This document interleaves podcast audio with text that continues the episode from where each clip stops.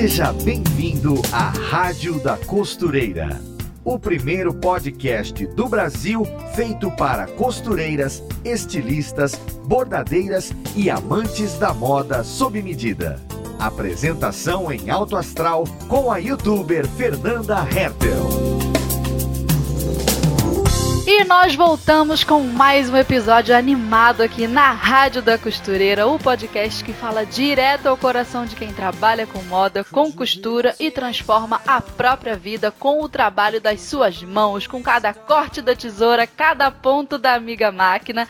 E no programa de hoje é disso que nós vamos falar: de vencer com raça, de mudar de vida, de fazer do nosso trabalho com a costura o maior agente de transformação da nossa história. E para conversar sobre isso com a gente, temos uma convidada que tem história para contar, conquistas, perdas, superação, esperança, bom humor e muita força de vontade. Essas são algumas palavras que definem essa costureira, apresentadora, locutora, youtuber com mais de 100 mil inscritos. Seja muito bem-vinda à nossa rádio, Mayra Macedo.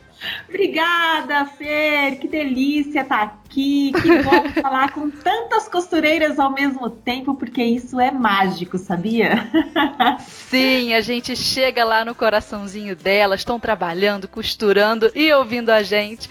Ai, vai ser um prazer falar desse assunto, desse tema, junto com você. Ai, vai ser muito legal, tô animada. Nossa, eu também tô, hein? Já pode começar todo mundo ficar animado por aí, tá? Sim, eu acho que vai ser um papo muito legal falar de vida, de transformação, de superação. Inclusive, no episódio de hoje nós teremos uma novidade. Cheguei lá no meu stories do Instagram e pedi pro pessoal me contar as histórias de transformação daquilo que a costura fez na vida delas. Eu recebi mais ou menos umas 15 histórias e todas assim de identificação, algumas muito parecidas. Toda a história que eu, eu, li, eu me identifiquei, eu me vi ali também. Tenho certeza que vocês vão gostar de conhecer essas histórias. Não dá para contar as 15, mas eu selecionei algumas aqui para ler com vocês e agradeço a todas a confiança de ter nos enviado uh, esse texto e eu espero que todas se sintam representadas. Então, Mayra, vamos começar uh, conhecendo um pouco melhor de você. Apresenta pra gente aí a sua trajetória. Eu sei que você tem história para compartilhar. Conta aí um pouquinho de como foi que a costura entrou na sua vida, como tudo aconteceu. Menina, é uma coisa muito louca. já vou começar rindo. É uma coisa é, muito já louca. começar rindo. Porque ao mesmo tempo, eu tenho história assim de, de todo jeito, entendeu? É pra rir pra chorar. É pra rir pra chorar, pra se divertir, pra tudo, entendeu? Pra se emocionar, porque é muito legal. A costura, ela, na verdade, ela faz parte da minha vida como um todo. Eu não consigo imaginar assim algum momento da minha vida sem a costura. Porque eu nasci numa família de costureiras, entendeu? Então, já estava no sangue. É, de alguma forma, tudo isso já, já veio conectado a mim desde, desde o meu nascimento. Mas assim, eu nunca dei importância para isso, nunca olhei para costura até uh, quando eu morava lá em Fortaleza, lá no Ceará, minha filha. Mas você é da onde? Foi para onde? Eu sou de Matão, do interior de São Paulo. Hum. Assim, fiz várias andanças e fui trabalhar com turismo lá em Fortaleza. Ah, e sim. acabei me casando lá e tive duas filhas é, cearenses. Aí depois eu acabei voltando para Matão, tive outra filha, me separei, enfim, minha filha, assim, né? Vamos, vamos nos ater à costura. Isso, foi só pra gente pegar um panorama geográfico. Pega um panorama geográfico da minha Isso. vida. Isso aí, já entendemos por onde você andou. Pois é, pois é. E aí, é, você sabe, né? Filha, a gente fala assim, ai, queria vestidinhos, queria coisas assim muito fofas para ela. Uhum. E a minha a minha sogra, que na verdade não, não tem ex-sogra, né?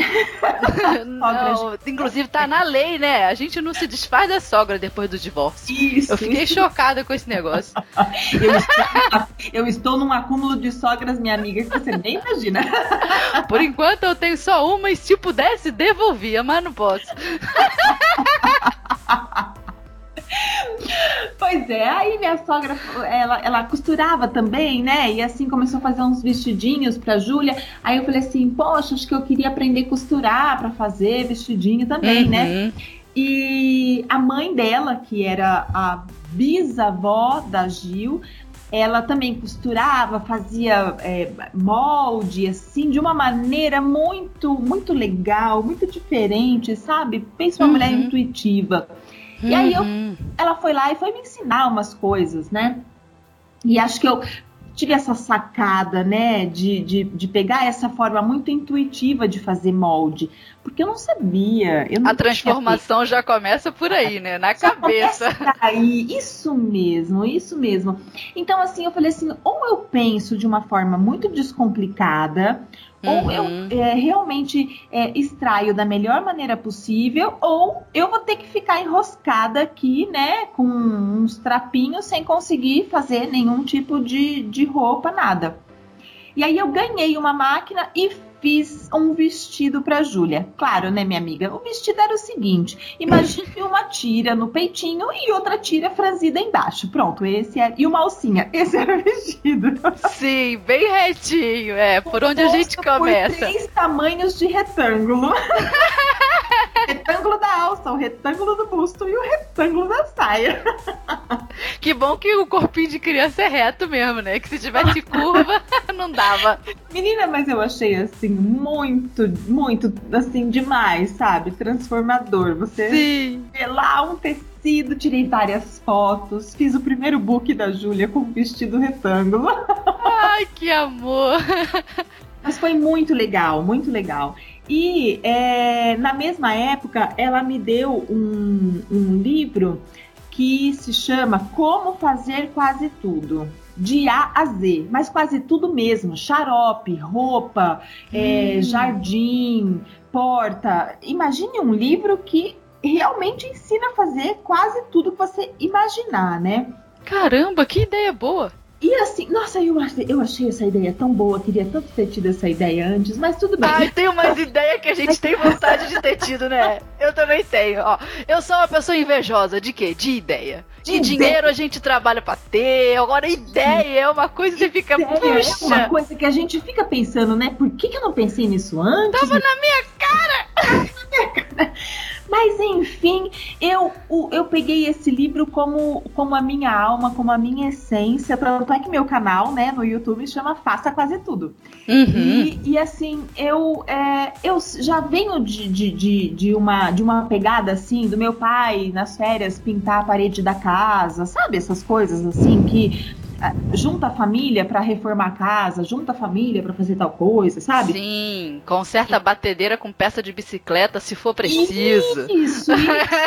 Sou bem dessas famílias também. É, e, e, é uma forma de economia também, né? Porque Sim. eu não, não, não venho numa família rica, assim, que tinha, né, tudo. Então a gente tinha que se virar um pouco, né, pra, pra ter as coisas.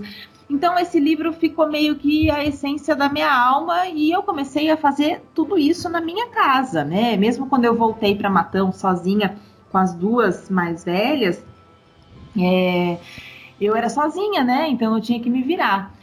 Só que assim, a, a costura, ela ficou sempre em segundo plano, como hum. uma assim, como um lazer, um hobby, nunca tinha sido uma profissão efetivamente, entendeu? Tanto é que eu costurava calça sem uma entrepernas, né? Virava uma saia longa toda desmilinguida. Quem nunca costurou, né, uma calça sem costurar o entrepernas? Olha, já fiz muito. Pois é. Como que pessoas estão se identificando no, com, com o nosso papo, né?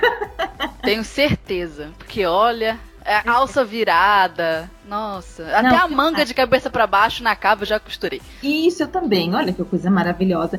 Mas aí, Fernanda, o que, que aconteceu? É, eu passei um momento muito, muito, muito complicado na minha vida, com três filhas já no segundo casamento. Meu ex-marido, meu segundo ex-marido, né? que as, acho que as costureiras vão falar assim: quem é essa doida que a Fernanda trouxe para a entrevista de hoje? Mas é tentativa e erro. Vamos, isso, é isso. Vamos acompanhar o raciocínio. É isso aí. Então, assim, ele, ele é, morava numa outra cidade para trabalhar e eu fiquei sozinha com as três crianças. Eu me vi assim, desesperada, sem emprego. E aí uma tia minha foi na minha casa e falou assim: Você quer comprar uns pedaços de viscolaicra? Na época, assim, a viscolaicra tava super em alta, era a uhum. maior sensação. Era um tecido novo, né? Eu lembro dessa um época. Novo, isso. Então, assim, é, tinha muita coisa. Ela falou assim: você quer copiar umas blusas minhas e sair para vender? Olha a maluquice. Eu não tinha curso de corte e costura. Eu costurava, assim. É, meu, meus moldes eram intuitivos. Vai na raça. Eu não sabia o que eu estava fazendo, eu mal sabia copiar aqueles moldes de revista, sabe? Uhum. E aí foi muito engraçado, porque é, eu topei, eu falei assim, eu quero, porque vai que, né? Aí ela falou assim: olha, então vamos fazer o seguinte: eu, eu te empresto dinheiro para você comprar 10 cortes de tecido, te empresto 10 blusas diferentes e você copia. Nossa, que ideia! Que ideia! Você acredita que a ideia deu certo? Ah, é claro que eu acredito! Isso claro sempre dá certo! A gente que tem medo, mas essas loucuras, elas dão certo! Elas dão certo. E assim, imagina com, uma, com máquina caseira, tá, amor? Porque eu não tinha máquina industrial. Aquela eu... overlock? Não, não tem. Eu, eu, não, eu tinha aquela overlockinha verde, sabe? A chinesinha. A chinesinha. É como se não tivesse. Mas a bichinha costura um pouco. Exatamente. Bom, mas assim, eu me dei super bem. Como eu não tinha galoneira, as minhas roupas eram modernas e todas só no corte da tesoura. Não ah, tinha nada. Ah, sim. Eu também lembro dessa época. Aí, aí eu comecei a vender essas blusas em escola, porque minha mãe é, é professora, meu pai, minha tia, sabe? Então, assim, é, ficou, era um lugar de fácil acesso para eu mostrar uhum. os meus produtos, entendeu? Entendi. Aí eu falei assim: ah, eu acho que eu vou começar a costurar para fora. Aquela bem louca, né? né? Esquizofrênica. Vou começar a costurar para fora. Sob medida, não sabe nem fazer o próprio molde, mas vai costurar sob medida. Tá arrasando mesmo. Aí, menina, começou a ir umas professoras lá em casa, né? Na área de casa eu costurava. Eu lembro até hoje, era muito legal. Porque aí ela falava assim: olha, eu quero essa blusa. Ela via na revista, alguma coisa assim. Aí eu falava assim: amiga, você me traz uma camiseta sua? que cara de pau! A camiseta era a minha referência. Ai, meu Deus. Tirar medida nada. Cara, eu dou muita risada, dou muita risada. E no fim, isso foi uma sacada, porque eu me virei desse jeito, entendeu? Eu costurei muito baseado em camiseta de, da cliente. Porque ela chegava com a camiseta e falava assim: veste a camiseta. Aí eu pegava um papel, colocava o nome da cliente, o telefone, e aí eu começava assim a camiseta fica dois centímetros de distância do corpo. Ai, não acredito! A capa fica grande. O comprimento da camiseta fica bom para fazer qualquer tipo de blusa. Isso era a minha medida, tá bom? Que maravilhosa! A engenhosidade não tem limites. Tem limite. Cara, você tem noção? Uma costureira mais de araque dessa. E eu comecei a fazer maior sucesso, porque muita gente começou a ir lá em casa, pra, porque minhas roupas eram criativas, entendeu? Entendi. Porque eu usava a minha criatividade e dava claro, ideia. Claro, o cérebro modelo. era economizado em modelagem, você gastava tudo na criatividade. Gastava na criatividade, entendeu? E era assim, satisfação garantida. E, e, e eu lembro até hoje que eu tinha uma cliente plus size. Hum. E assim, cara, e ela adorava as minhas ideias, porque eu fazia umas coisas bem esvoaçantes, assim, sabe? Mais, mais alongadas e, e eu gostava de deixar o colo dela mais à mostra, assim. Cara, ela ah. amava minhas roupas, ela era a minha maior divulgadora, minha fã, era muito legal, muito legal mesmo.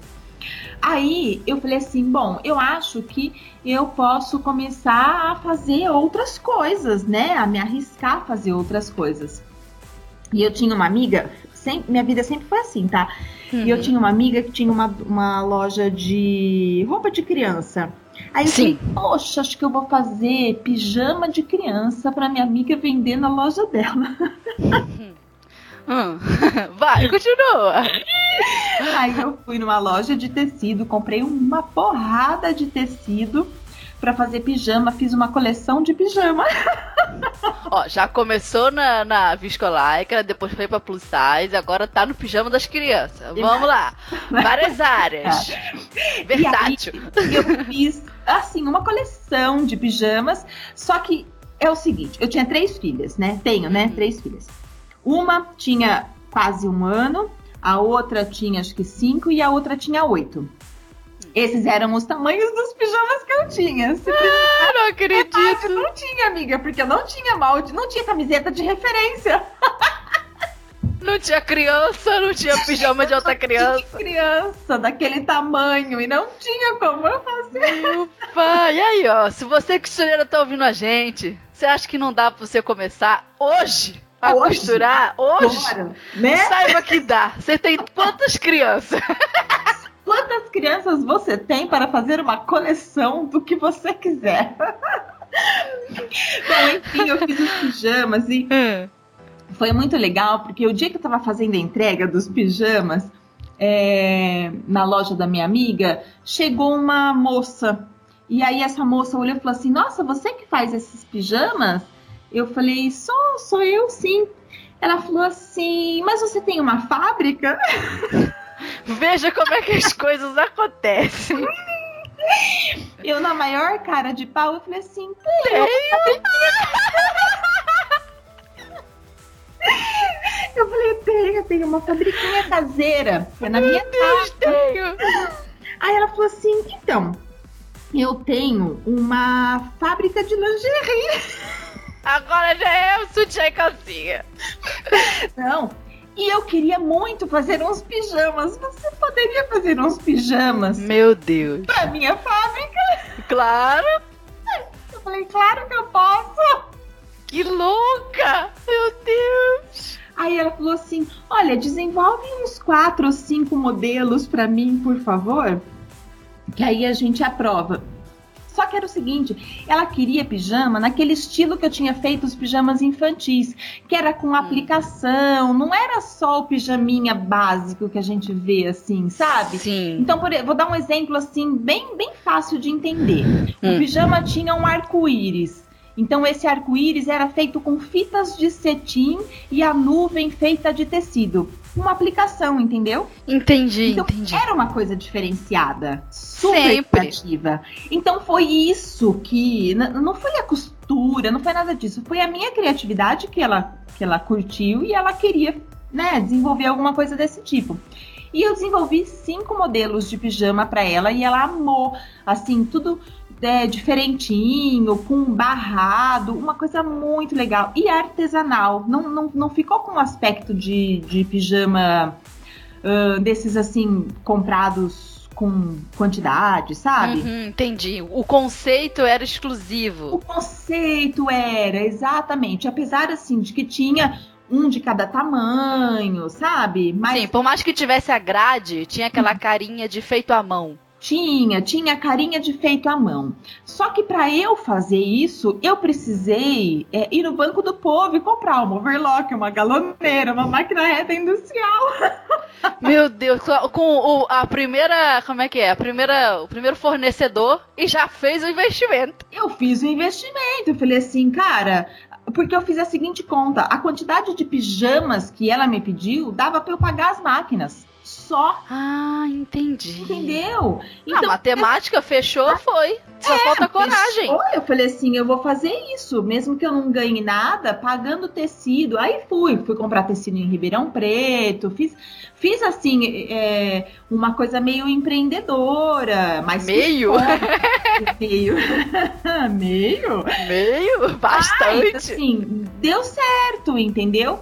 E essa coisa de aplicação em, em, Não sei se você lembra daquela época que tinha assim borboleta aplicada atrás das camisetas com abertura.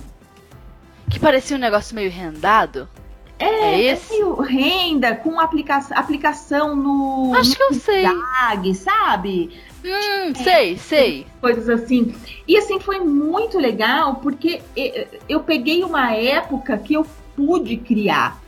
E aí, quando eu entreguei os pijamas, eu entrei na salinha onde estavam as máquinas e eu falei assim: e agora? Eu comprei as máquinas, eu vou fazer o que com essas máquinas? E uma coisa puxa a outra. Aí comecei, aí comecei a fazer camiseta. É, olha, olha que ideia legal para quem estiver ouvindo aí e não, não, não sabe o que fazer direito. O que, que eu fiz? Eu comecei a fazer camiseta, então eu fui na escola, tinha uma escola que chamava, chama Ângulo, e o símbolo do ângulo é um leão. E aí eu desenvolvi uma camiseta com uma carinha de leão e a juba do leão era toda de lã sabe, lã cortadinha. Sei. Aí eu fui lá na escola e falei assim: olha, eu desenvolvi essa camiseta, você quer usar como uniforme para as crianças? Caraca, Mayra, tu é muito, muito eu, pra frente. Tô doida, cara. tu é muito pra frente mesmo. A dona da escola achou o máximo, mas meu. Eu imagino se eu tenho um negócio, imagina se eu tenho uma empresa. Aí me chega uma doida uhum. com a melhor ideia possível que vai me fazer às vezes ter um destaque diferente no bairro, porque as minhas crianças têm uma camiseta com um uniforme que o leão e o leão, é, o cabelo dele ela eu ia beijar seu pé. Ficou... Ficou demais a camiseta. Eu peguei assim, eram 120 camisetas para fazer. E a preço assim que hoje, se eu fosse pensar, tipo 120 camisetas a uns 40 reais, 45 reais. Hum. Entendeu? Entendi. Algo bem lucrativo, porque uma uhum. camiseta de uniforme comum hoje custa 12, 13 reais. Eu tava cobrando três vezes mais. Claro Só por, dava... pela jubinha. É, claro que me dava três vezes mais trabalho, né? E Sim. assim, aí minha prima ia me ajudar, aí todo mundo começou a me ajudar, porque eu sozinha não conseguia. Contratei uma costureira, né? Aí a gente já começa a falar, né, de um outro, de um outro padrão. Mas Tudo assim, porque você reparou que o logo da loja era um le... da, da escola era um leão. Era um leão, exatamente. O que me rendeu isso? Rendeu que a dona da escola, no final, é, perto do final do ano, ela virou para mim e falou assim: Você sabe fazer colã? Adivinha que eu respondi? Sei, já fiz vários. Sabe o que, aconteceu com essa menina? Ai, me manda uma camiseta. Fiz a fantasia de final de ano de todas as crianças da escola. Contratei quatro costureiras para me ajudar. e fiz foquinha, fiz elefante, até as cabeças de TNT com enchimento, com glitter. Minha casa era glitter pra casa inteira, rapaz. Você não tem noção. Eu trabalhei assim praticamente quatro meses sem parar, sem parar. Colã, macacão, tudo quanto é tipo de fantasia que você pode imaginar, foi tudo feito por mim, assim, cabeças de, de bichinhos. Quase uma carnavalesca. Praticamente uma carnavalesca, exatamente. Então, a minha vida sempre foi essa sucessão de coisas assim, entendeu? E eu nunca, nunca, nunca, nunca desperdicei uma oportunidade. Nunca. Quando, quando não tinha, tu inventava.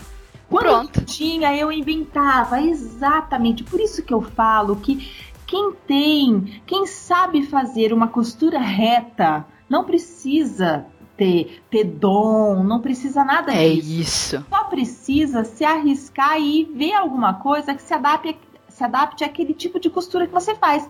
Porque com uma costura reta, Fernanda, você consegue fazer toalhinha de lavabo, você consegue fazer pano de prato decorado, você consegue uhum. fazer um monte de coisa só fazendo uma costura reta.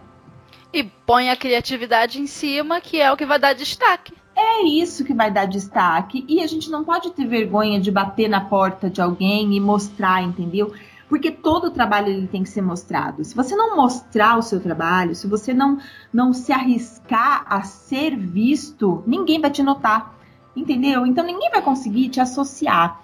Chegou um momento na minha cidade que eu era conhecida como a costureira mais criativa da região, entendeu? Porque, que assim, demais! E, e, e, assim, a minha vida depois disso, ela mudou muito, mudou muito. O faça quase tudo é, já tinha se incorporado a mim mesmo, mesmo, entendeu? A mentalidade, né? Não, a não só a frase, mas você viver aquilo na prática. Porque se tiver que fazer cabeça de leão, a gente faz, colã a gente faz, isso. faz quase tudo. Manda que eu tô fazendo. Até uniforme para a Câmara Municipal eu fiz sem ter nunca feito uma camisa. Aliás, minha amiga, cada encomenda que eu pegava, eu nunca nem tinha feito aquilo que, que eu tava pegando de encomenda, entendeu? Mas eu sentava assim, com consciência, mas uma coisa que é muito, muito é, é primordial, que cada costureira que estiver escutando agora vai parar o que está fazendo, vai pegar um papel, vai anotar e vai escrever o seguinte: eu acredito em mim porque isso é a base para você conseguir é, ser forte, feliz, lutar, porque você tem que acreditar em si mesmo, entendeu? Cada um tem que, tem que visualizar o seu potencial, porque todo mundo tem um potencial. Todo mundo tem um dom, todo mundo tem algo que faz bem, mesmo que seja aquela única costura reta, entendeu? Então, isso é essencial, cada um acreditar em si mesmo se não tiver essa crença em si, não tiver, não souber valorizar o seu potencial, uhum você vai ficar ali, só atrás da máquina de costura, sendo uma mera costureira. E na verdade, não é isso que a gente quer. A gente quer ser a costureira, entendeu? Ao ponto de você chegar num balcão onde você vai fazer um cadastro e a pessoa perguntar qual é a sua, profissão. E você dizer costureira. Mas costureira de, de, assim, sabe, de peito cheio, com orgulho de você ser uma costureira. Porque tem muita gente que, assim, não tem orgulho disso, né? Verdade, temos histórias assim. Eu acho que esse é o momento pra gente contar uma bem legal. E vamos lá.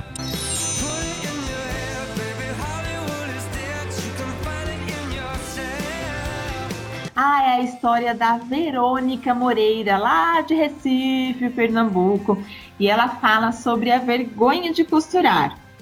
Ela diz o seguinte: A minha vida foi totalmente transformada pela costura. Eu costuro desde criança, com oito anos, e já fazia saias. Mas estudei numa escola muito boa. E por ver que todo mundo da escola ia trabalhar em banco e grandes empresas, comecei a sonhar com isso também.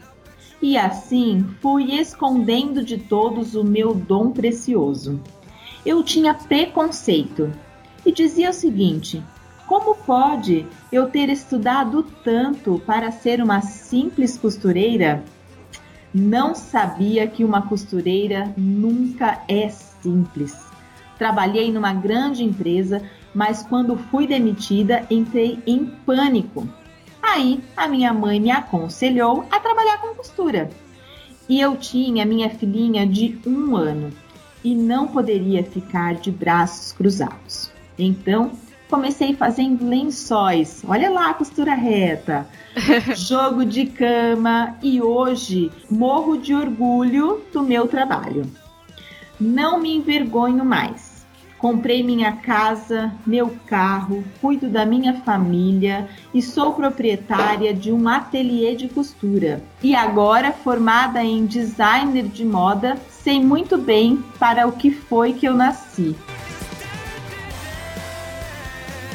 Olha que história linda, Fernanda. Ele combina aí com o que a gente tá falando, tá vendo? Ela tinha essa vergonha de costurar porque ela teve uma boa bagagem de estudo, estudou num colégio bom, todo mundo ia pro outro lado, mas depois ela viu que era isso que ela queria. Porque ela queria ser é. feliz costurando. Pois é. Você sabe que uma coisa muito engraçada e que tem a ver, porque acho que no fim todas as costureiras elas se conectam e têm histórias muito parecidas. Sim. Eu tenho uma pós-graduação em gestão de usina sucroalcooleira. Que que é isso, pelo amor de Deus? Sucro quê? Eu sou formada em logística, depois eu fiz pós-graduação em gestão de projetos e depois eu fui estudar cana de açúcar para trabalhar em usina de cana de açúcar. E o que eu faço hoje com isso? Eu chupo cana, né? você faz com o seu diploma? Eu faço isso. Na parede. Não adianta, quando você ama uma coisa, você pode, Sim. assim, é, estudar, estudar, estudar, estudar, estudar. Mas tem uma coisa. Eu gosto muito de estudar, tá, Fernanda? Eu gosto, eu gosto de a ler. A curiosidade é um bicho que quando morde a gente, a idade não tira esse, muito, esse negócio. Muito legal. Inclusive, quando eu passei nesse, nesse mestrado de, de, de açúcar e álcool, porque assim, na minha cabeça, o que, que eu achava? Que eu tinha que fazer uma faculdade de peso, eu tinha que fazer uma federal, uma USP, sabe, uma Unesp. Uhum. E aí eu prestei essa pós-graduação na UFSCar, que é a Universidade Federal de São Carlos. Em açúcar e álcool, que assim não tinha nada a ver comigo, eu não sabia, não sabia nada disso, mas tudo bem. E no primeiro dia de aula, quando todo mundo foi se apresentar, falava assim: Olha, eu sou Flávio, biólogo. Olha, eu sou a fulana de tal, sou agrônoma. Eu sou químico. Eu sou.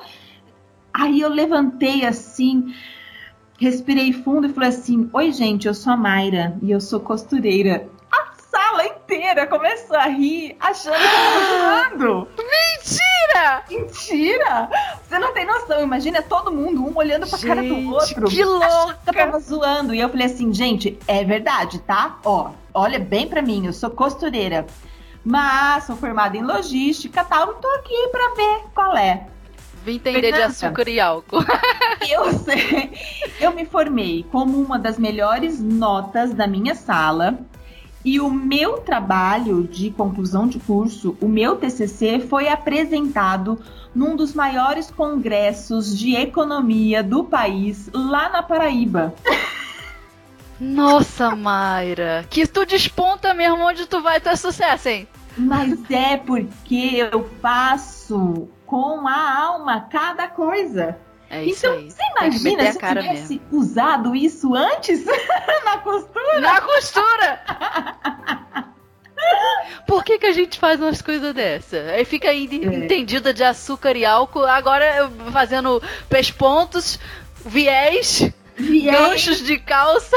Exatamente, exatamente. Mas tudo Mas bem. todo conhecimento é válido, é. Olha, você sabe que tem tecido, é fibra de tecido é, sendo estudada a partir do bagaço da cana? Sim. Tá vendo? Tem até um nome chique que eu não sei, mas eu sei que existe esse negócio aí. Então, então. E é, um, e é um tecido super respirável, fresquinho, isso, tecnológico. Isso, isso mesmo, um tecido super tecnológico. Então, tudo isso a gente viu dentro do, do curso, né? De Aí você falou: pera aí, que agora é minha área. Falei, peraí, que agora vocês vão me conhecer de verdade. Mas foi muito legal, assim. E agora, dia 23 de novembro, não ah. sei, quem tiver é, ouvindo a gente depois, ok, mas quem tiver ouvindo antes já pode uh, começar a torcer, porque eu vou prestar um mestrado em moda. Olha aí, chegou lá! Finalmente! Parabéns, Mayra! Estuda, estudar o, o, que faz, né? Agora você vai chegar lá e falar: Ô, gente, tudo bem? Além de costureira, eu, eu sei tudo de açúcar e álcool. Isso, mais ou menos assim. Mas, Ai, pai. É muito legal, muito legal. Ai, a vida dá umas voltas gostosas, né? Dá, Isso é bom. Dá, dá umas Isso é voltas é bem gostosas. E... e nessas voltas, como é que você chegou no YouTube? Vai seguindo aí com a sua história. Ah, verdade.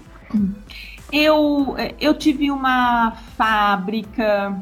Ah, é, tem isso. 43 costureiras. 43. Uma mulherada só falando, é uma loucura. Eu já trabalhei num negócio assim de bordado no meu caso. Era uma mulherada que só, e aquela fofoca, aquela conversa, fala dos filhos, fala do marido, reclama de tudo. É muito engraçado. Nossa. Eu cresci nesse meio, aprendi é, bastante. É, é. As minhas filhas, elas foram criadas praticamente embaixo de uma mesa de corte, né? Porque. Ai, que amor. Desde pequenas, assim, elas acompanharam tudo isso. Mas é, eu, eu acabei descobrindo há 10 anos que eu sou portadora de esclerose múltipla que é uma doença do sistema nervoso central. E essa doença me deixou de cadeira de roda por seis meses. Eu já tinha é, a minha fábrica pequena, né? Não tinha não tinha 43 funcionários e tudo mais, mas assim, a costura ela me ajudou muito na recuperação, porque eu acredito que quando você faz uma coisa que você ama, você consegue mudar completamente o curso da sua vida ruim, né? Daquilo Sim. que você, daquilo que não tá legal. Então, através da costura, eu pude superar tudo isso. Mas, assim, o meu amor pela costura não foi suficiente para eu manter uma fábrica grande, porque assim ela, a fábrica começou a crescer muito e, e tomou uma proporção muito grande que eu realmente é, confesso que eu não tinha conhecimento administrativo para tudo uhum. isso, né? Eu era muito mais é, executante, uma pessoa de produção, de criatividade. E dizem mesmo, né, que as pessoas que têm muita criatividade, normalmente elas não conseguem conduzir muito o negócio. Eu sou muito mãezona, né? Então, assim, era muito amiga das minhas costureiras e tudo mais. Mas eu não soube gerir o negócio e a fábrica veio a, a falência. Simples. Nós falimos. Tadinha, é. Ah, Mas coitada. Tudo foi um aprendizado, entendeu? Sim. Foi muito legal, porque eu também aprendi muita, muita coisa lá. E, e eu acho assim que quando uma pessoa ela tem o propósito de fazer alguma coisa, ela precisa estudar melhor e quando achar que não é o, o caminho, pedir ajuda, né? Eu acho que se de repente eu tivesse um sócio que entendesse sobre Entendi. negócios, talvez o negócio teria dado certo. Mas chegou Mas... nesse patamar pegando encomenda assim de pedidos de outras empresas, é isso? Fornecendo para outras lojas? A minha fábrica fazia 400 camisas por dia. Olha aí. é, eu fiquei em uma fábrica especializada em camisa masculina. E, e eu fiquei muito especializada em camisa masculina, né?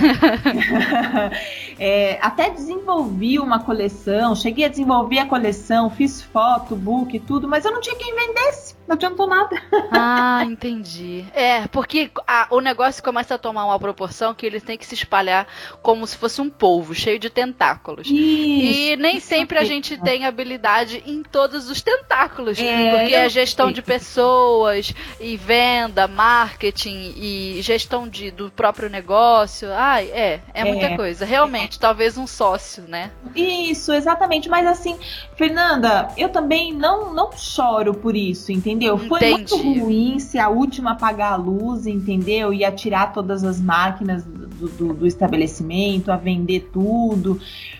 Foi muito ruim, mas foi uma experiência de vida assim fantástica, entendeu? Mas sabe por que, que eu acho que isso aconteceu? Você levou isso de boa? Porque o seu amor estava baseado em autoconhecimento. E você isso. sabia que o que você gostava era da execução da costura, a criação, essa parte. Isso, isso mesmo. Então isso você é... não perdeu nada na sua interioridade, né? Não, Tava não, tudo bem não. por dentro. Muito pelo contrário, eu tive um aprendizado fantástico, porque assim, aí eu, eu, eu precisei parar de usar as camisetas de base. a essa altura, né? A essa altura, eu já não usava mais as camisetas de base, mas eu é, precisei é, saber a fazer molde, a modelar, entender tudo. Fiz um curso de modelagem no Senac por um tempo, mas assim, na verdade eu acabei desenvolvendo o meu próprio método. Eu usei aquilo que eu aprendi na teoria, o que eu aprendi na prática, mais a história lá das camisetas e desenvolvi Sim. um método de modelagem que para mim facilitava demais na hora de fazer um molde. Tanto é que depois que eu fechei a fábrica, eu montei um ateliê. Mas a, só a questão de montar o ateliê também não estava me satisfazendo. Foi quando eu fui para o YouTube e comecei a fazer vídeo de customização, ensinando as pessoas a é, fazer quase tudo. bem isso a proposta. Bem, bem isso. E eu acho que foi ali aonde eu descobri o verdadeiro, é, assim, a minha verdadeira essência. Que a minha essência, na verdade, não era só a costura, mas ensinar as pessoas a se superarem, ensinar as pessoas a se desenvolverem de uma da melhor maneira possível, entendeu? Então, dentro do canal do YouTube foi onde eu me realizei plenamente, onde eu consegui arrematar, né? arrematar tudo isso. É... Então, de toda essa sua jornada, é, era a, a, cereja no bolo que faltava, né? Passar é... pela fase de ensinar.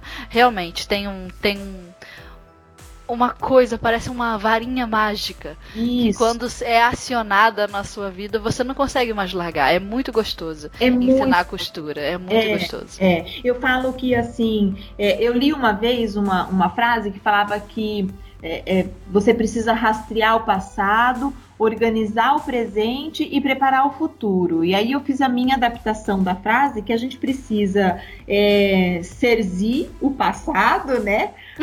Lavar todo o presente para chulear o futuro, para dar aquele arremate final, né? É isso aí, gostei da frase. É, e aí isso é, fez todo sentido para mim, né? É como se minha vida tivesse é, feito sentido a partir daquele momento onde eu comecei a ensinar. E, mas assim, nada foi assim, ah, comecei a fazer o canal no YouTube e ele, pá, se despontou. Porque se fosse uma regra, se fosse algo que a gente começasse a fazer e a gente já tivesse noção do que vem depois, seria tudo muito mais fácil, né? Eu só fui entender tudo isso alguns anos depois. É, quando aquele meu canalzinho que eu fazia de brincadeira, que tinha 200 visualizações, eu abri e tava com tipo 200 mil visualizações e mais de mil inscritos. Eu falei, nossa, o que, que aconteceu? Eu acho que eu posso atingir mais pessoas.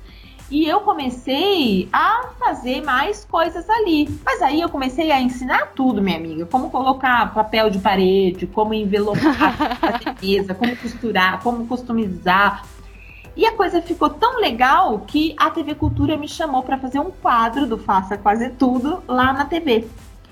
E isso foi muito bom para mim, porque eu aprendi a lidar com câmera, Uhum. a ter um time de, de vídeo, sabe? Coisas que eu não sabia. Que é um negócio difícil, né? É difícil a gente aprender sozinha, porque é. a gente não. Que ninguém é nasce assim. Fátima Bernardes, entendeu? Não. A gente não nasce assim. É, não. Mas assim, e esse time de edição, essas coisas. Imagina, meus primeiros vídeos não eram nem editados, meu amor. Eu fazia tudo alfinetado pra mostrar dentro do menor tempo possível para as pessoas, entendeu?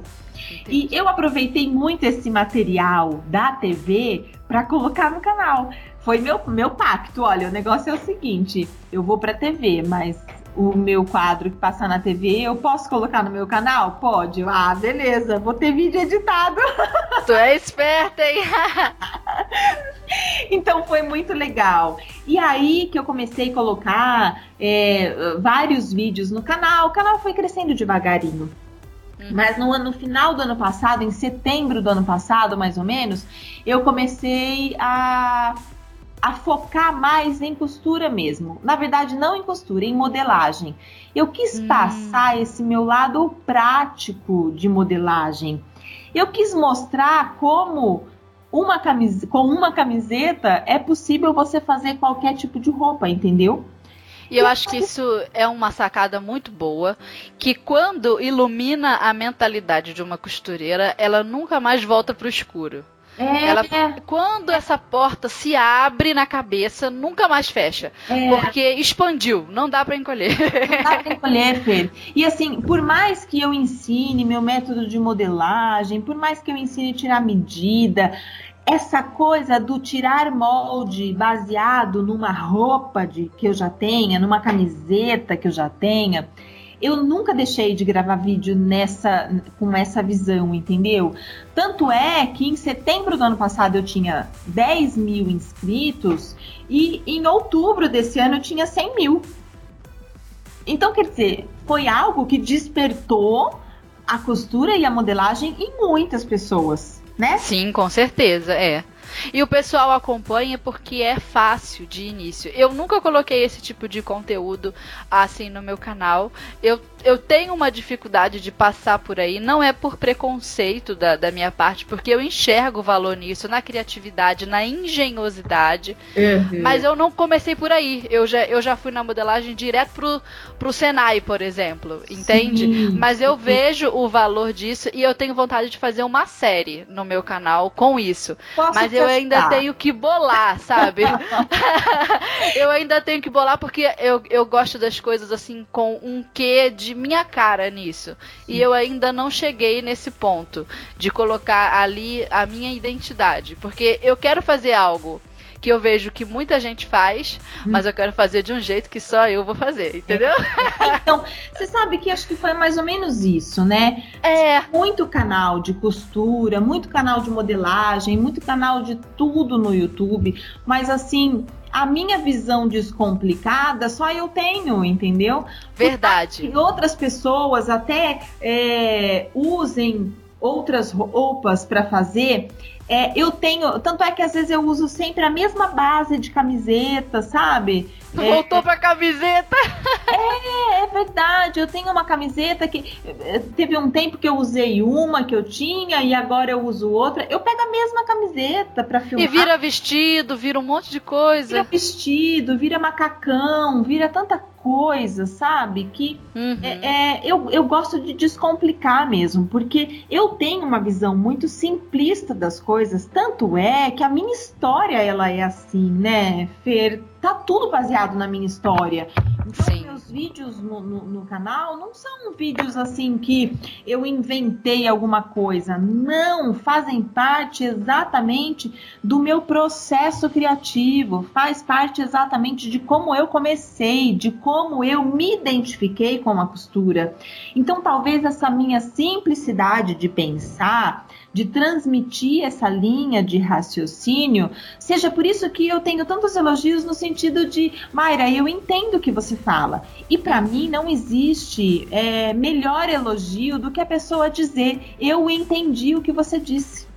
Sim, descomplicou, ficou claro, né? Pro lado de lá e a pessoa faz. E olha, a gente vê os nossos é, inscritos, nossos seguidores, eles fazem cada coisa. Às vezes eu boto, coloco lá no vídeo um, um, um, tutorial de uma blusa. Daquela blusa, a criatura faz uma outra blusa, faz uma outra saia, faz um vestido. Faz... Olha, mas foi tudo começou lá naquele seu tutorial lá. Eu fico, nossa, essa pessoa foi mais longe que eu, porque eu só fiz a primeira coisa. Ela fez a segunda, ela fez a terceira, ela fez a quarta. Isso desenvolve tanto, dá gosto Dá negócio. gosto, dá gosto. Tá aí mais uma vez a prova do, do poder transformador da costura para onde quer que ela se espalhe. Ela vai se alastrando e vai transformando, transforma para começando a nossa vida, porque a gente descobre que gosta de se comunicar, a gente descobre que gosta de fazer vídeo, de alcançar as pessoas. Aí quando a costura bate lá, a pessoa descobre que, que gosta de fazer a camiseta, a camiseta vira vestido, que depois vira blusa, camisa. ela, por onde a costura vai chegando, ela vai transformando, ela, ela vai mudando. Vai transformando, vai transformando assim, mas é uma transformação de alma. E isso é muito Sim. legal, é muito positivo, né? Eu tenho inclusive uma história para contar de uma transformação que começou assim, assistindo vídeo na internet de costura, a pessoa mudou de vida. Eu vou contar para vocês.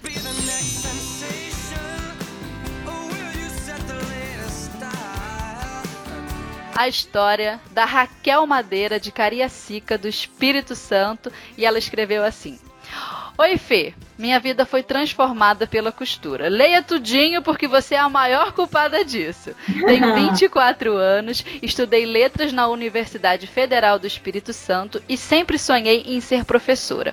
Acontece que no meio da faculdade eu engravidei e acabei trancando por um ano e meio. E nesse período eu comprei uma máquina, mesmo sem nunca ter acelerado uma na vida. Tudo para fazer pano de prato, para ver se eu conseguia ganhar uma grana. Acontece que desde que a máquina chegou, eu nunca fiz um paninho sequer. Fui me apaixonando por outras coisas. Fiz necessaire, bolsa, carteira, nada do que eu me propunha fazer dava errado. E isso só me estimulava, é claro.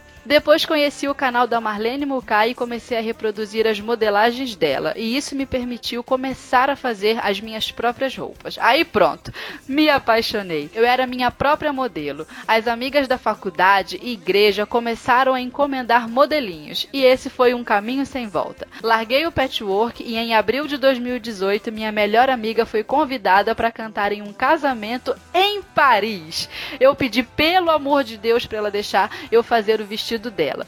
E com base num tutorial que você postou no YouTube do vestido azul turquesa, fiz um vestido lindo com aplicações no tule, bojo, azelhas e a partir daí eu vi que o céu seria o meu limite. O fato de você mostrar como se constrói uma peça com o avesso perfeito e costura limpinha me abriu os olhos para as possibilidades de trabalhar só com moda festa. Enfim, choveram encomendas e hoje eu tenho um ateliê lindinho e funcional num prédio comercial da minha cidade. Eu sou formada pelo YouTube e por livros de modelagem de 1900 bolinha. Você também me fez amar os bordados. Fiz até curso de bordado de Luneville com o Nelson. Meus projetos de 2019 são em torno de bordados de moda festa. Me chamo Raquel Madeira, sou capixaba, professora de língua portuguesa e proprietária de um ateliê de vestidos que tem dado certo graças a pessoas como você, que compartilham conhecimento na internet. Ai, que história maravilhosa! Que maravilhoso! Isso é muito bom. Acho que é a melhor parte do nosso trabalho é ter esse reconhecimento, né? Oh, nossa, eu quase chorei. eu falei, meu pai, quando eu fui lendo no Instagram, falei, meu Deus, olha só onde a costura chega. Foi o que eu disse. Onde? A costura, ela chega no coração de cada um, né? É isso aí. Que poder, que profissão, que profissão. Que profissão. Sou costureira. Ai, a gente se orgulha demais. É muito gostoso, muito é, gostoso. É, é muito gostoso. Você sabe que outro dia eu precisei fazer um. Ah, é, é, é, toda vez que pergunta, né, qual a sua profissão e não sei o quê, poxa, eu tenho tantas profissões que eu posso dizer, né? E aí depois que eu, eu me formei como apresentadora aqui em São Paulo, locutora. Ah, é! Não chegamos nessa parte Nossa ainda. Senhora, é, mas assim, aí teve, teve uma vez que eu fui preencher uma ficha e a pessoa perguntou assim, e eu sou registrada como apresentadora porque eu trabalho para uma empresa apresentando produtos dessa empresa, fazendo vídeo para apresentar produtos, né? Uhum. E então, assim, tá lá na minha carteira profissional, né? E aí a pessoa me perguntou assim: ah, qual a sua profissão? Aí eu falei, apresentadora. Mas assim, Fernanda, me deu um, um vazio assim por dentro, sabe? Eu Foi assim, mesmo? Poxa, apresentadora. Ai, Sabe quando parece assim, até me deu até uma vergonha, sabe? Parece que tá querendo me enaltecer, sei lá, uma coisa muito esquisita. Aí a semana passada eu fui preencher o cadastro em outra coisa, né? Aí a pessoa perguntou assim: qual a sua profissão? Eu falei, costureira, moço. Encheu a boca e mandou. Eu Costureira. Me senti tão bem, eu me senti tão bem. Eu falei assim, ok, eu sou apresentadora lá no papel, mas aqui, meu amigo, eu sou a sua costureira. Então você pode anotar aí que eu sou costureira. E a gente conhece, né, tanta gente que é, tem dificuldade de falar, eu sou costureira. A gente sabe que é uma profissão que tem é, uns lados aí meio sucateados. Uh. Esse pessoal que não quer pagar as costureiras, esses clientes que dá calote, esses clientes que quer cobrar, quer pagar dois reais para você trocar um zíper que deu um trabalho de duas horas. Então, pois é, mas é, é assim, né? Por isso que a autoestima da costureira tem que estar sempre lá no alto. E ela tem que saber o seu valor e mais, tem que saber dar valor àquilo que ela é.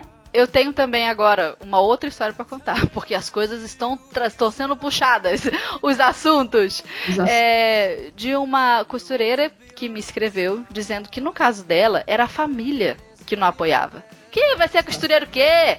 Que vergonha isso aí, que você vai ser costureira!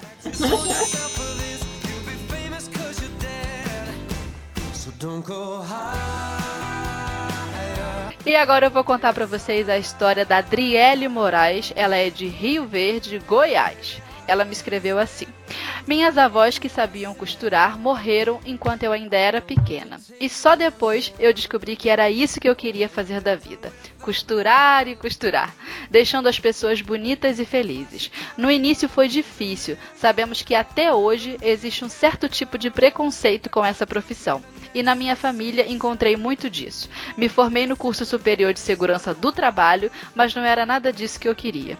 Encontrei por um grande milagre de Deus a dona Josefa, que é alguém que se dedicou a me ensinar a costurar. E hoje, nossa relação é muito mais do que professor e aluna. Nós somos duas grandes amigas. Sou apaixonada por costuras e quero fazer isso para o resto da vida, haja o que houver. Em breve pretendo montar o meu próprio ateliê. Minha família agora entende e me dá o maior apoio para seguir com o que eu sempre quis fazer.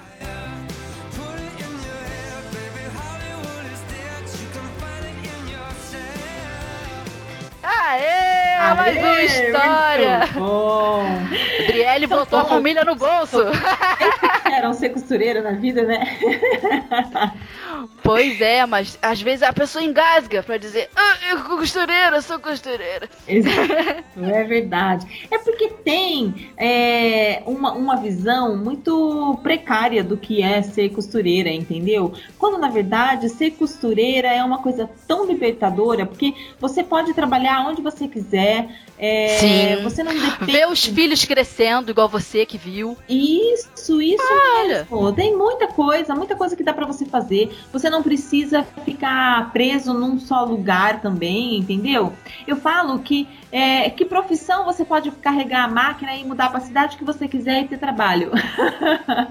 Verdade. Olha aí, o poder transformador da costura chega até nisso. Olha, quanto mais eu penso, mais eu, eu vejo que é, é uma profissão libertadora.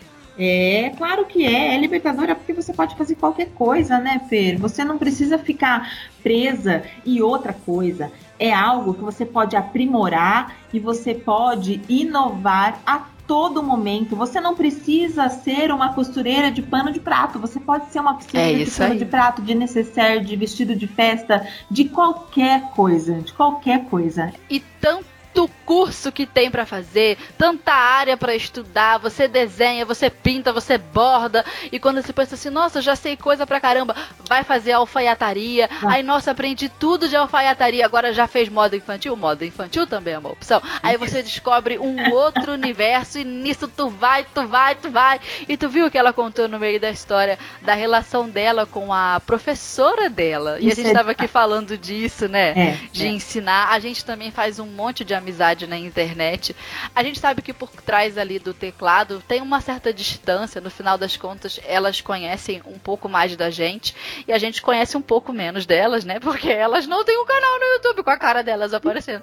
Mas a gente tá Mas é uma relação de amizade gostosa, igual, né? É. E a gente, olha, eu vejo muitas vezes o quanto o meu sucesso se completa no sucesso das outras pessoas. Igual a primeira história que eu contei aqui da Raquel, ela já tem um ateliê. Tipo, hum. eu não tenho o ateliê.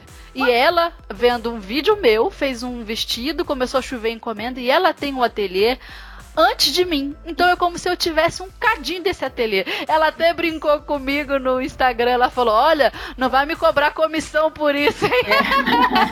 É. Super legal.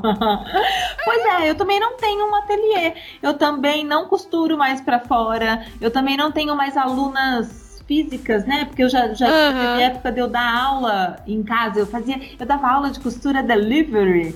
Eu pegava a minha máquina e ia para casa das pessoas para ensiná-las a costurar, entendeu? Eu queria fazer as coisas assim bem uh, bem fáceis para a pessoa aprender a costurar. Ai, quanto mais você fala, Mayra, mais eu me surpreendo com essa história. que você inventou foi bastante, né? Eu inventei, eu inventei bastante. Olha aí que ideia. Quem sabe costurar pode pegar a máquina e dar aula delivery. Quer aprender a costurar, minha amiga? Eu vou até a sua casa, levo a máquina de costura e você. Cobro tanto por hora. Isso mesmo, isso mesmo. Porque sempre tem quem quer aprender Sempre vai ter alguém que quer comprar o seu produto. Sempre, sempre. Não existe algo que você faça que não tenha alguém interessado E a costura pode salvar a gente de muito perrengue, porque pensa numa coisa que a costureira passa. É perrengue. Sai do bueiro, você tá bem tranquilo assim na rua, pum, sobe um perrengue para você ter que lidar. Pois é, mas com a costura não, não tem perrengue que perdure, porque a gente sempre tem. Olha, eu vou te falar uma coisa: que vai juntando de trocadinho em trocadinho, te salva o mês, tá?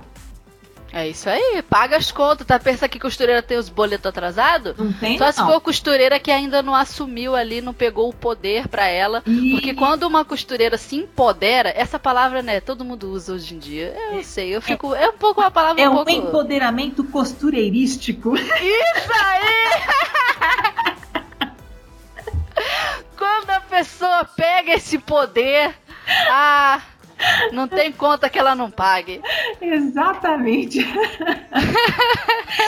Poxa, Empoderamento costureirista. pelo menos, de todas essas histórias, assim, que quem tá lá na máquina costurando e ouvindo a gente esteja se identificando de alguma forma ou esteja colocando um pensamento positivo na cabeça ou que tenha tido uma ideia, porque acho que o intuito disso tudo, né, Além Sim. de entreter a pessoa que está costurando, a costureira que está ali acompanhando junto com a gente, é que ela tenha uh, uma outra visão, que ela tenha um insight, né? E olha Isso. que eu acho que no meio dessa conversa, quem estava antenado pôde ter vários insights, tá? Sim, tem muita coisa pra gente aprender. O podcast é legal por isso, né? A gente vai ouvindo, aquilo vai entrando aos pouquinhos na cabeça da gente e a gente pega aí a, as informações. Eu acho que você também tem uma história legal aí para contar pra gente uh, de quem perdeu o emprego do nada e pense num perrengue, que é quando você perde o emprego às vésperas do casamento. Minha nossa senhora. Conta aí pra gente, Mayra.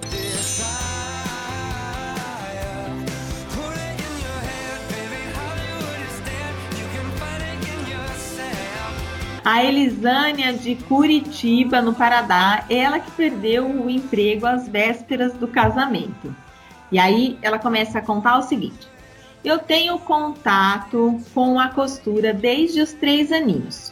Morávamos no interior do Paraná, na fazenda em que meu pai trabalhava. A minha mãe fez um curso de costura de 15 dias e comprou uma máquina Eugene e começou a fazer concertos. Trabalhou um tempo com facção de camisetas e, quando estava grávida da minha irmã caçula, fez todo o enxoval dela. Olha que motivação, né? Eu imaginava algum modelo e minha mãe fazia para mim altos vestidos e conjuntos, mas eu achava que nunca ia costurar.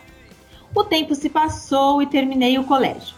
Cursei técnico em Química e trabalhei por seis anos em uma fábrica de chocolates da Lacta. Hum. Foi um momento maravilhoso. Conheci meu esposo e tudo virou de ponta, pra, de ponta cabeça.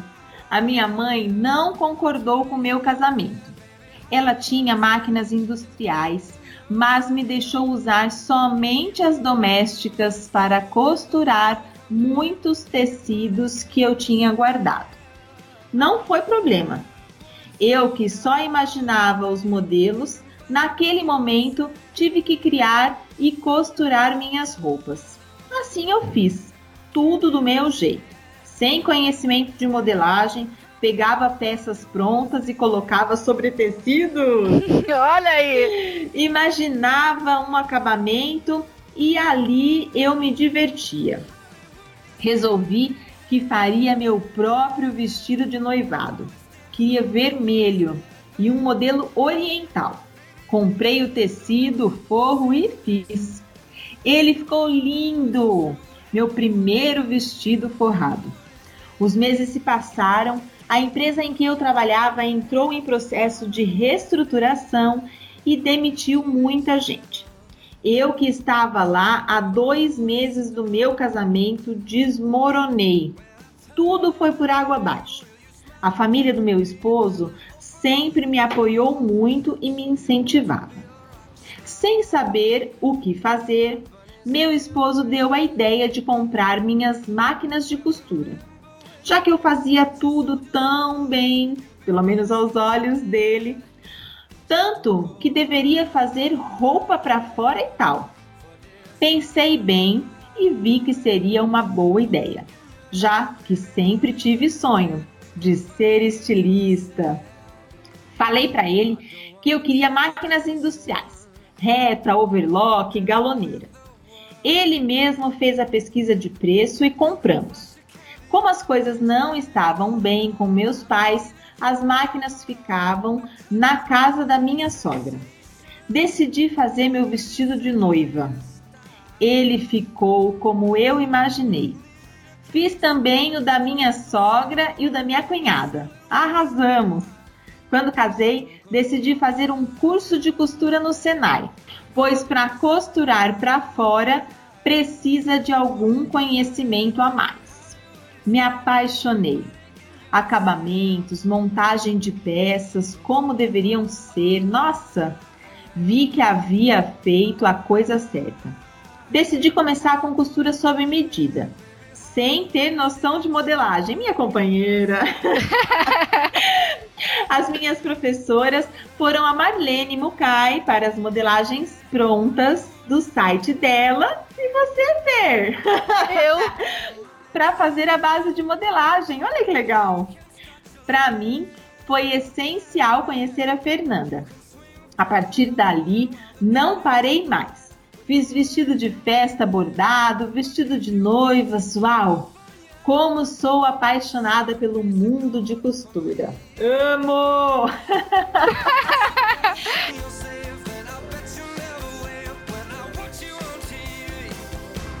que história maneira, né? Olha aí, a modelagem chegou para ela no meu canal, né? Junto com a Marlene. São é. É, modelagens de estilos diferentes. Mas ela só fez a costura no Senai. O curso no Senai dela foi de costura. Aí a modelagem ficou o quê? Por nossa conta. Veja só. Né? Veja bem. Então é possível você aprender modelagem e costura. Na verdade, é possível você aprender tudo pelo YouTube, né? Porque tem nossa, muita gente é. qualificada, muita gente com visão diferente. Se você não não entende o que uma pessoa diz, a outra você pode entender. O importante é acompanhar, abrir a mente e pegar uma linha de raciocínio e seguir até o fim, para realmente aprender e pôr a mão na massa, né, Fê?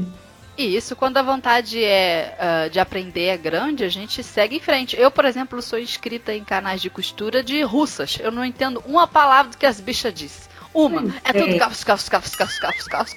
Mas lá tô eu assistindo o tutorial e aprendo muitas dicas de acabamento, coisas que. um pulo do gato ali que depois eu mostro no meu canal e a pessoa fala: Nossa, que incrível! Onde você aprendeu isso? Eu não sei. Só sei que eu aprendi algum canto. É, é verdade. Tá, né? E o, o, o, a informação entra na nossa cabeça é. e eu não sei o que acontece. Eu devo ter uma memória muito boa, mas eu não esqueço das coisas que eu aprendo. Ah, não esqueço. Eu, eu posso passar anos sem fazer aquele negócio, mas se eu fiz um dia, se eu assisti um vídeo, se eu li um livro e alguém tava ensinando um truque de costura, eu falo, hum. Hum Aí é depois possível. de anos aquilo salta da minha cabeça como se saísse de uma gaveta. Puf! Eu falo, acho que eu sei fazer isso. É. A informação é assim. É. E eu achava que eu, que eu não sabia. Porque enquanto eu não precisei lembrar daquele saber, era como se eu não soubesse. Mas no momento ali da situação, aparece aquele perrengue de costura, você tem que dar um jeito, tem que fazer um, um, uma gambiarra na costura muitas vezes para poder embutir um acabamento.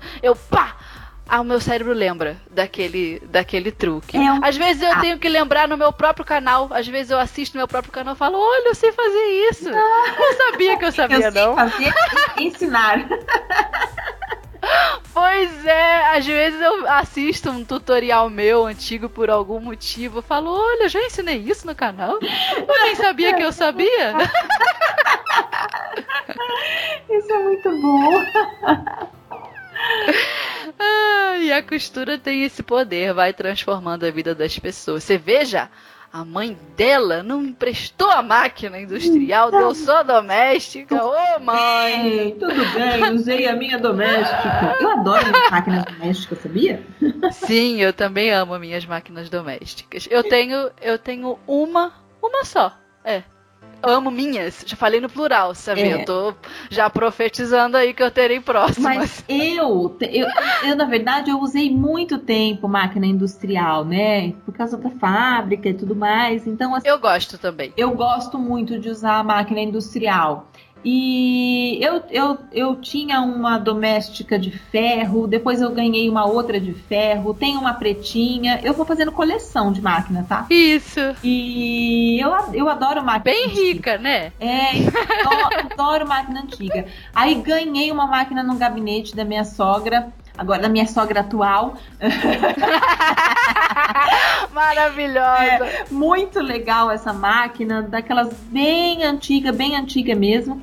E, e aí depois eu ganhei uma máquina da Singer. Ela falou assim, eu achei muito legal porque eu fui numa feira e aí a promotora da Singer falou assim: Não, você pode escolher a máquina que você quiser. Cara, o mesmo que pôr uma criança dentro da ReHap e falar: escolhe o seu brinquedo preferido. Eu não imaginei que fosse assim tão bom, tão bom, tão bom, porque eu nunca tinha comprado uma máquina doméstica. Todas as minhas máquinas domésticas eram ganhadas. Ganhei da mãe, que ganhei coisa. da avó, ganhei da ex-sogra, ganhei da sogra, ganhei, sabe? Uhum. Então, assim, é... e eu andava costurando umas coisas, não tinha como fazer casinha. Poxa, eu falava assim: meu Deus, eu não acredito, eu sou uma costureira e não tenho uma máquina que faça casinha. E aí, quando eu cheguei no meu playground, eu falei assim: eu quero essa que faz casinha. Que tem um tanto de ponto né? Então, com tanto de ponto, com tanto de coisa. Que a gente tem que estudar para saber e... todas as possibilidades da máquina. Eu fiquei uns e dois compra dias calcador. na máquina, costurando um monte de retalho, me deliciando. Parecia que eu era aquelas iniciantes, sabe? Que nunca pegou uma máquina na mão. Foi muito bom. Cara, só costura faz isso na vida de uma pessoa. Eu não conheço nenhum outro, nenhuma outra atividade, hobby, profissão, porque costura engloba todas essas coisas, né? Com certeza. terapia, tudo misturado. Eu não consigo imaginar em outra, outra coisa que promova isso, o brilho nos olhos de uma costureira que já faz isso há anos, só porque agora tem uma máquina cheia dos pontos. Pois é. e a gente descobre coisas, né? Eu comprei, eu comprei não, eu recebi da China, escolhi lá no site um, um kit com 42 calcadores. Aí lá fui eu tacar o nome dos calcadores na internet para descobrir o uso para todos. Alguns assim eu já sabia e outros eu falei, meu, pra que raio de coisa que serve esse calcador? Aí você descobre um mundo e começa a estudar aquilo, porque costureira nunca para de estudar, não é mesmo? Nunca para de estudar. A gente está sempre estudando alguma coisa porque a gente quer aprender, né? E é. sempre tem o que aprender, sempre. Inclusive, nós temos uma história também sobre isso, e quem vai ler para nós é você, Mayra. Leia ah, aí é a nossa história.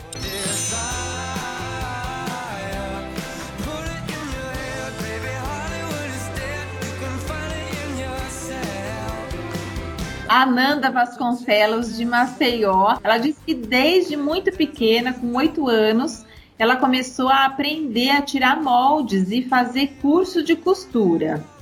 E aí ela enveredou a carreira, como diz, para a área de saúde. Só que ela estava muito enraizada na moda e vendia acessórios que ela mesma fazia e revendia algumas roupas. Até que um belo dia, chegando do plantão dela lá, ela olhou para o marido dela, que ela era recém-casada, e disse que aquele havia sido o último dia. Imagina. Olha que decidida. e que a partir do dia seguinte ela ia se dedicar à moda. Imagina a cara do marido, né? Aí ela fala que foi estudar, que fez curso de moda, fez curso de corte e costura, de modelagem e já montou um ateliê. E Olha isso faz quase 10 anos. E nesse tempo, ela fez vários cursos e foi adquirindo experiência e nunca mais parou. Ela diz que estuda até hoje e que ela é produtora de moda, modista, a moda antiga e que ela atende as clientes em casa com toda a estrutura de ateliê. Já imaginou que demais isso? Olha Ela se especializou no segmento infantil e que a paixão dela é costurar para os pequenos. Ela fala que se considera em evolução e que cada dia aprende algo novo e que ela ensina tudo que sabe. E assim ela foi construindo esse lugar nela no mundo frenético da moda. E ela diz ainda: e nunca me arrependi de ter largado tudo e me dedicar à costura.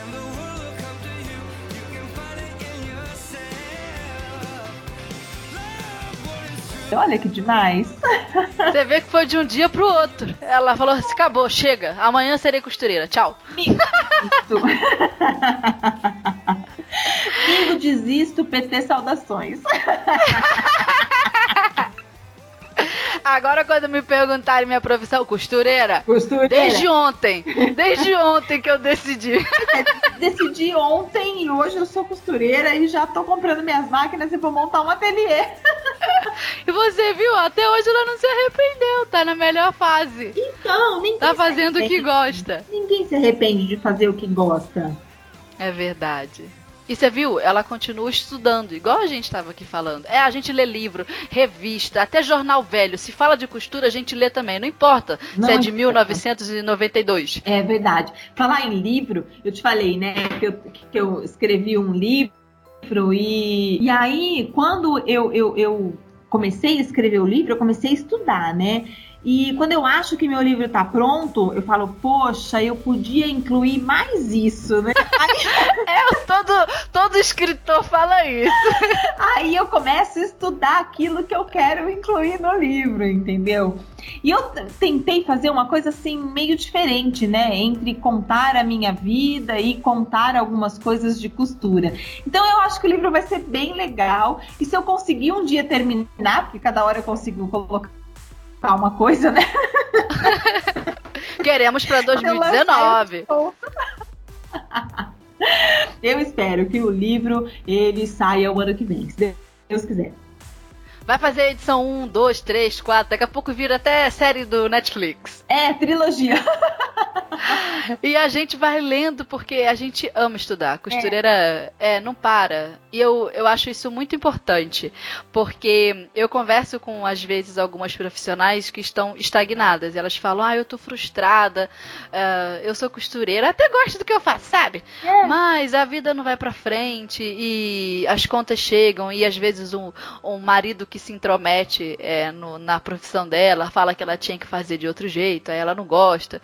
Porque costureira também tem, tem isso. A, até a gente assumir isso. que o, o que a gente quer é aquilo, a é. gente fica nesse vai e não vai. Minha filha, vai! Vai, vai começa vai. a estudar. É, só vai. Tá vendo aí a Mayra contando a história dela? Foi que foi.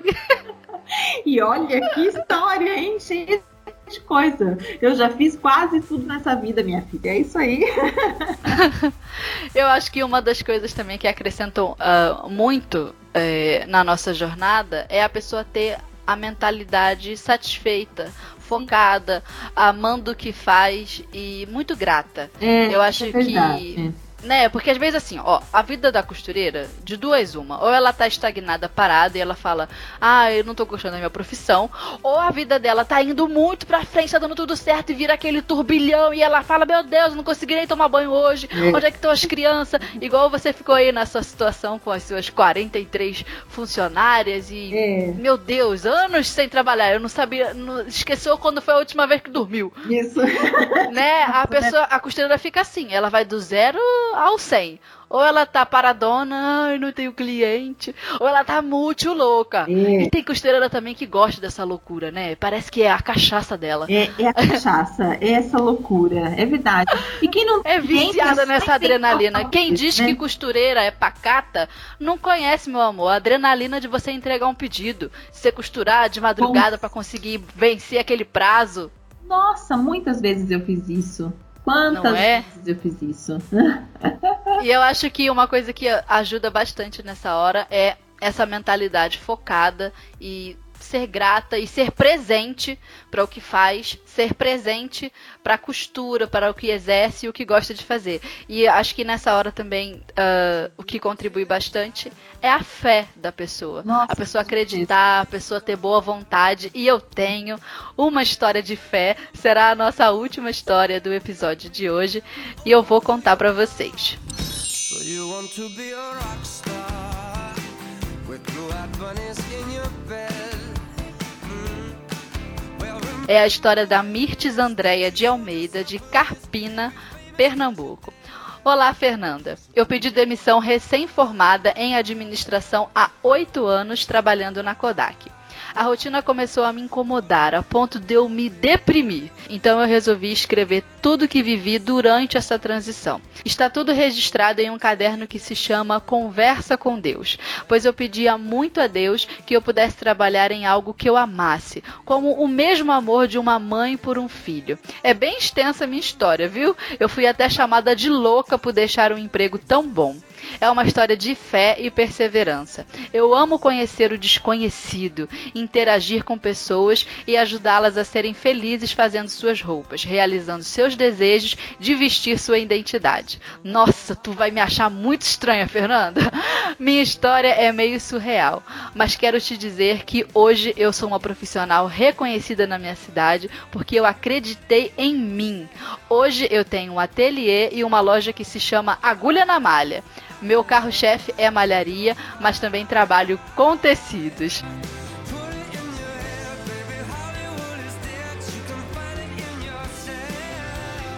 Olha aí a história da Mirtes. Ai, muito legal. Inspiradora, inclusive, né? Sim, a gente se identifica, né? Inspiradora como todas as histórias que te mandaram, né, Fer? Eu gosto muito de ouvir histórias e eu acho que elas se conectam é, muito bem, que uma história ela acaba entrando na outra e todas juntas, como costureiras, a gente consegue é, ter êxito, né, em tudo aquilo que a gente quiser. Sim, eu escolhi essa história também porque eu sei que a relação com a fé, o divino, o espiritual, independente de qual seja né, a, a religiosidade da pessoa, Jesus, Deus, o que você quiser, uh, isso move a gente. E é uma, é uma fatia da nossa vida que, se a gente deixar de lado, tem uma hora que a gente começa a se achar estranho, né? Porque a vida familiar vai bem, a vida uh, financeira vai bem, o trabalho vai bem, a saúde vai bem, tá tudo indo bem, mas tu se incomoda com uma coisinha ali.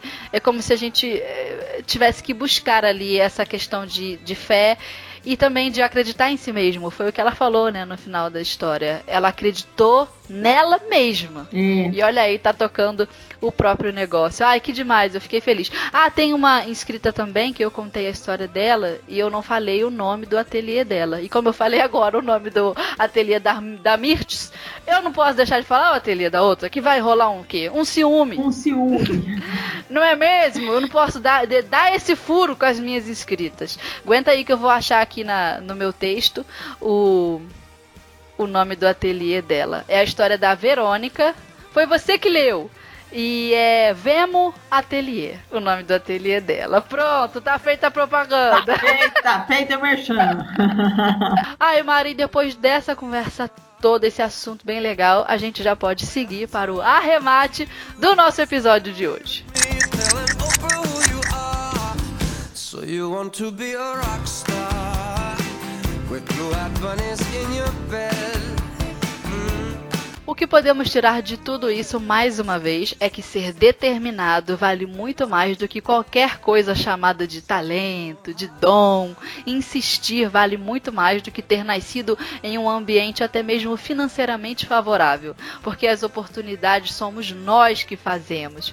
No curso da vida, o que transforma mesmo a nossa história é o trabalho. E a costura, como nós já falamos aqui tantas vezes, é um tipo de trabalho cujas nuances transformam as nossas vidas em diversas esferas. Com a costura a gente aprende a praticar, praticar, até acertar. Ela testa a nossa paciência, nosso capricho. Com a costura a gente coloca um brilho nos olhos das nossas clientes, realiza o sonho delas para uma data especial, aquela roupa que elas sempre sonharam. Com a costura a gente trabalha, podendo ver os filhos crescendo, podendo acompanhar cada fase e eles aprendem a se orgulhar da mãe guerreira que eles têm.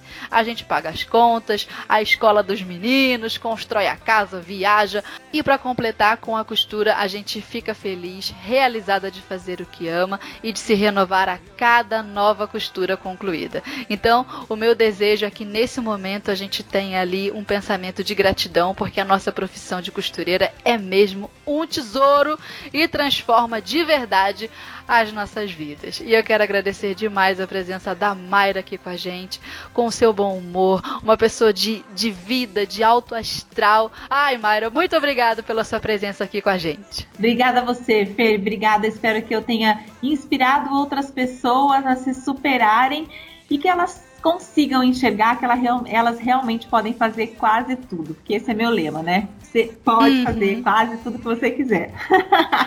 Ai, que demais. Foi um bate-papo muito gostoso. A gente praticamente já se sentiu como? Assim, as amigas íntimas Amiga, uma das outras. Íntimas, isso mesmo. Ai, que delícia. Deixa os seus contatos pra gente, porque agora a gente ouviu a sua voz. Quem não te conhecer vai ver também o seu rostinho, que além de tudo a bicha ainda é bonita. Ai, Pense numa mulher bonita. Deixa aí o seu canal pro pessoal conhecer lá o seu rostinho no vídeo. É só procurar na internet, faça quase tudo. Então, Faça Quase Tudo tá lá no YouTube. É um canal dedicado a descomplicar essa coisa da costura e da modelagem. Quero ensinar sempre de um jeito mais fácil, mais prático, para cair a grande ficha e você deslanchar aí na modelagem.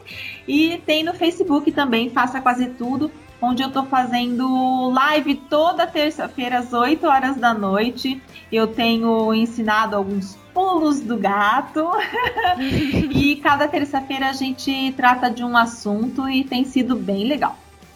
Ai, que demais. Recomendo super o canal da Mayra. Também tem as lives uh, no, no Facebook da Maximus, Sim. no canal da Maximus também. Sim. A Mayra tá botando a cara no mundo. É verdade. A gente fez um projeto que chama Vem Costurar Comigo na Maximus Tecidos e foi muito legal. E basicamente todas as roupas eu usei uma camiseta para ensinar como fazer a modelagem, desde macacão, é, vestido, blusa. Foi super legal. É uma visão diferente para quem não sabe fazer modelagem, quer aprender e quer, a, quer pelo menos ter uma base, né, para fazer alguma coisa. Uhum. E é o que eu falei, foi como eu comecei, foi como a minha experiência de vida que eu fiz tudo isso. Então eu acho que se eu conseguir, muitas pessoas também podem conseguir, né? É isso aí, é bem costureira raiz, nada de costureira Nutella. É costureira isso. raiz aqui. É isso aí. é isso aí. E eu agradeço a companhia de cada uma de vocês aqui com a gente. Muito obrigada por serem nossas ouvintes tão queridas, tão carinhosas nos comentários compartilhem o link da nossa rádio, mostre para suas amigas costureiras, mostre para quem trabalha, para quem estuda moda, para quem vai ouvir a nossa rádio com um fone de ouvido ali entre um transporte e outro. Vamos espalhar e dominar o mundo Uhul. com a nossa rádio da costureira. Agradeço demais mesmo a presença de todas vocês e encontro vocês no próximo podcast.